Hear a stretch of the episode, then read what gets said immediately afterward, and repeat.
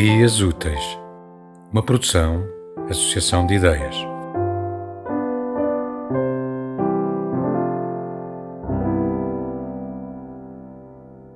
Devo muito aos que não amo. O alívio de aceitar que sejam mais próximos de outrem. A alegria de não ser eu o lobo de suas ovelhas. A paz que tenho com eles e a liberdade com eles, isso o amor não pode dar nem consegue tirar. Não espero por eles andando da janela à porta.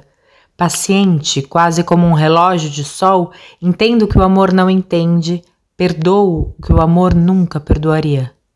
Do encontro à carta, não se passa uma eternidade, mas apenas alguns dias ou semanas.